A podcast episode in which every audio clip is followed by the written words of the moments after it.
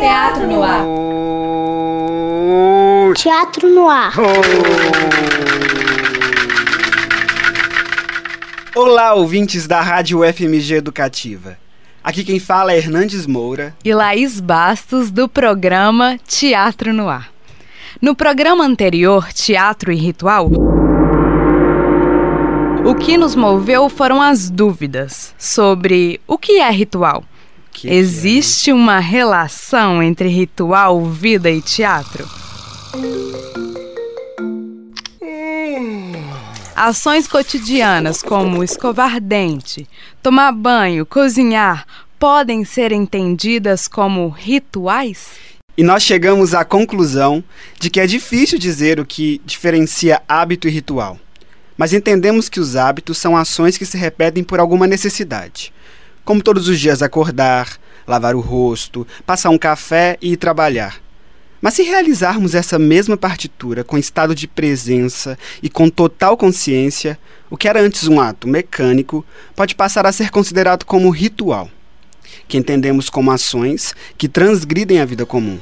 Sim, e nós também falamos sobre o entrelaçamento entre ritual e teatro. Acredita-se que o teatro ocidental nasceu lá na Grécia Antiga, nos rituais de adoração ao deus Dionísio, quando Tespes, um ator grego, quebrou a partitura como as coisas aconteciam. Enquanto todos os participantes do ritual cantavam em cor e unidade, Tespes se deslocou da massa e, usando máscaras para se diferenciar, passou a interpretar sozinho uma única personagem. As Laís. Pesquisadores contemporâneos já criticam essa máxima de que o teatro se originou do ritual. Por exemplo, segundo Richard Schechner, ator, diretor e pesquisador da performance, ambos, teatro e ritual, são características primordiais e inerentes ao ser humano, como a capacidade de contar uma história, a performance, a dança. É verdade, tem essa dúvida aí, né? Bom, e para finalizar, falamos que interpretar personagens não é apenas algo que acontece no teatro ou no cinema.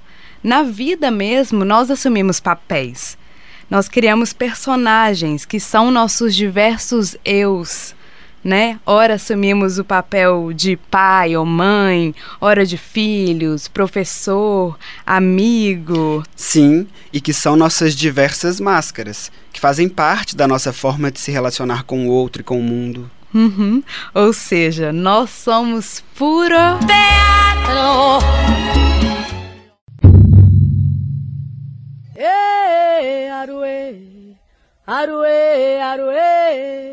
E para começar o programa de hoje, apresentamos mais dois estudantes da equipe Teatro no Ar. Eu sou a Larissa. E eu sou o DJ. Mesakililu baba oke Mulendi eleda Congado é um sagrado pra Munawae Pessoas de todos os tipos de culturas, todos os tipos de raças, você e cada uma com sua com sua crença e Bumba meu boi. Rodas de São Gonçalo. que é uma devoção enorme, né? Fandangos. Rodas de Coco. É, é um momento da gente realmente, né, é, entrar em, em oração. Caninhos Você verde. Simplesmente tá lá para poder cantar e dançar e pular e ser feliz com todo mundo pra, pra, por um motivo só, né? Que é festejar é, e levar também para as pessoas, né? Lapinhas. Pra mim é um ritual, é, um- é uma energia que, que Pastoris. é mais um momento de, de oração, é claro que tem um momento de festa também, de reencontro com os amigos e Congos. pra mim é mais aí, a parte bem espiritual mesmo. Folia de Reis.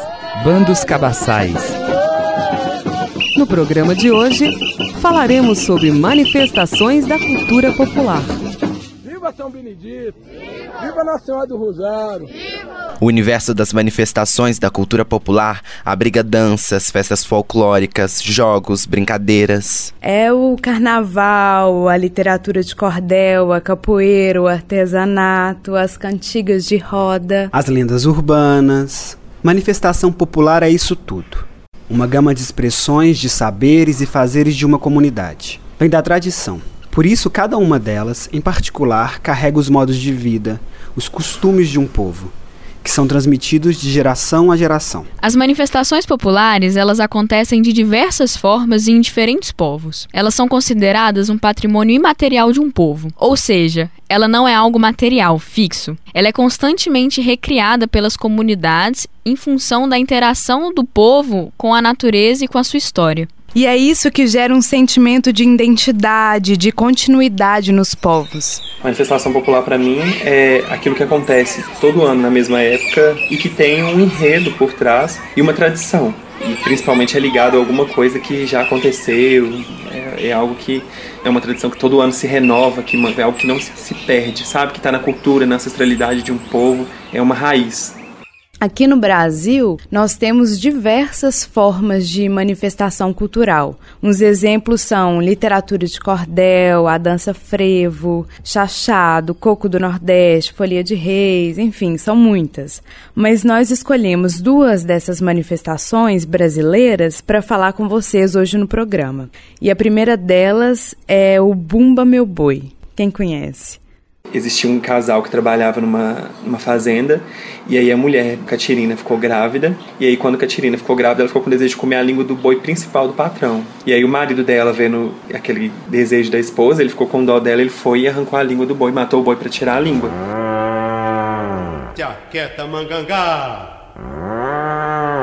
Ei boi e aí depois eles fugiram, porque eles sabiam que o patrão ia procurar por esse boi. E o patrão ficou desesperado, chorou porque era o boi preferido dele. E aí quando eles foram para outra cidade, nessa cidade logo chegou a notícia de que ele tinha matado o boi desse patrão que era muito conhecido na cidade. Então foi quando o marido de Catirina, pai Francisco, resolveu chamar o pajé da cidade para tentar ressuscitar esse boi. E aí ele chamou o pajé da cidade e o pajé ressuscitou o boi, conseguiu, mas com uma condição de que todo ano é, ele fez uma promessa, né, pai Francisco, de que todo ano ele comemora, comemoraria naquela data a festa do boi, para enaltecer esse boi que ressuscitou. E até hoje acontece a festa do boi todo ano. As manifestações populares são passadas de geração em geração, de forma oral ou por imitação, às vezes até através da observação, do exemplo dos outros.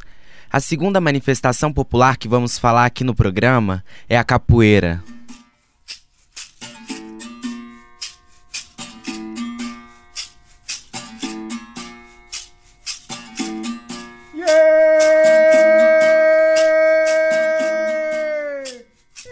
Dança, é uma luta, é, segue, tem todo um parâmetro, tem todo um ritual para iniciar, tem todas as, as bases, que são essa, a partir dessas bases que saem os movimentos dos golpes da capoeira, tanto para defesa quanto para ataque.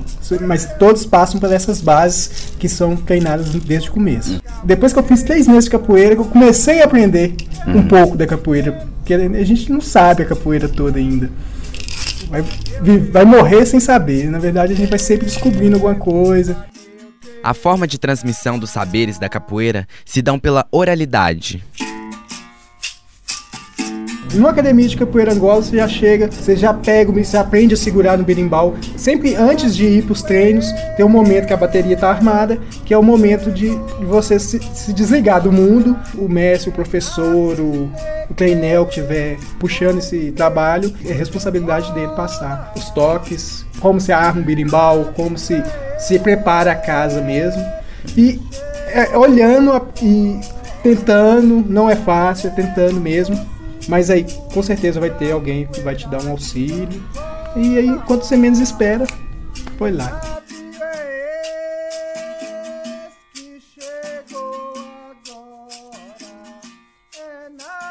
Ô, gente, mas esse programa aqui não é de teatro?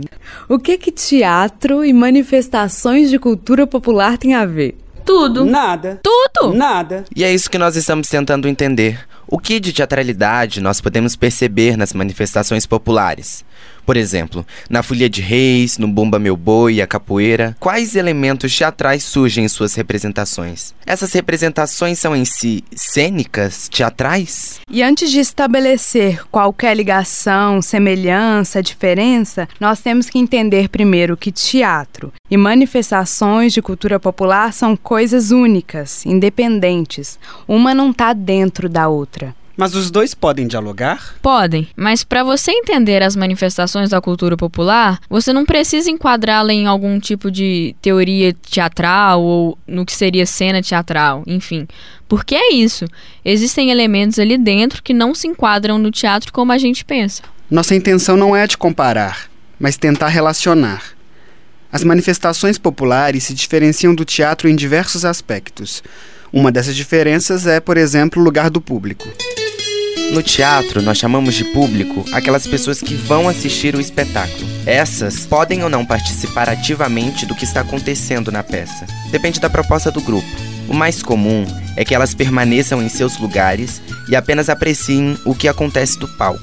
É, e nas manifestações populares, a relação com que o teatro chama de público se dá de outra forma. É, as pessoas que participaram da construção daquele evento estão interagindo a todo momento com as outras pessoas que saíram da sua casa para assistir, né? O que no teatro é o público, nas manifestações populares são as pessoas que compõem o evento. Em determinadas manifestações, como a Folia de Reis, por exemplo, os foliões, ao longo do percurso, distribuem afazeres e até mesmo nomeações para as pessoas que estão ali participando. Agora nós vamos falar de outra diferença. Quem aí já assistiu teatro sabe que no teatro temos as personagens, mas nas manifestações populares também encontramos pessoas interpretando papéis. Mas será que eles também seriam considerados personagens? É, o professor Rogério Lopes, do Teatro Universitário, vai falar um pouco sobre isso. O fato de não haver a palavra ou a referência à ideia de personagem como elemento central nessas manifestações. E aí eu comecei a ficar atento por que, que isso acontecia e, e o que, que eles utilizavam de equivalente. E aí que, por exemplo, nas folias daqui eles falam muito na ideia de mascarado, porque estão trajando ali a máscara, que é uma expressão que a gente não utiliza, né? No teatro a gente não fala assim, ah, o mascarado. E aí eu comecei a tentar perceber o que é esse mascarado, que para mim não equivale a pensar o personagem ou o ator. Ele é uma coisa que está entre. Porque como é que é o advento do mascarado nas, nas folias, por exemplo? Às vezes você está mascarado, no caso aqui dessas folias perto de Belo Horizonte, é, com a máscara de um rei mago, por exemplo. E aí chega uma pessoa e, e pergunta para ela sobre, sei lá, uma dívida, ou faz uma questão qualquer para o fulião que está utilizando aquela máscara. E eles não têm problema de fazer isso.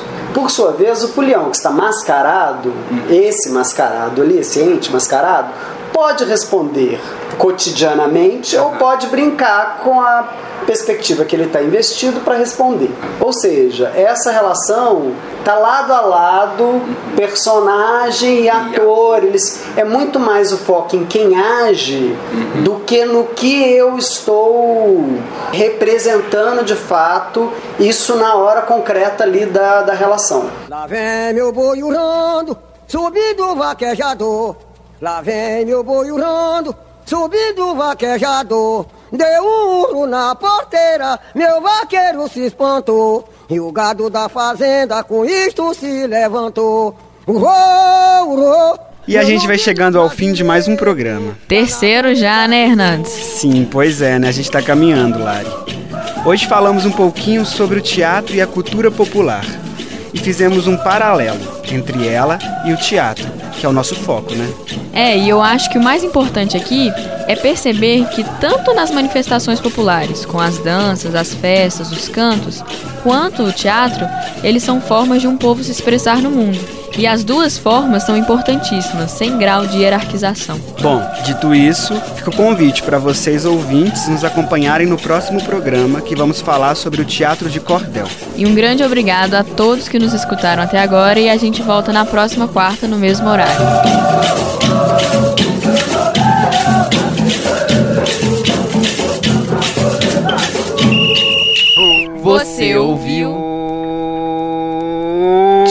No ar.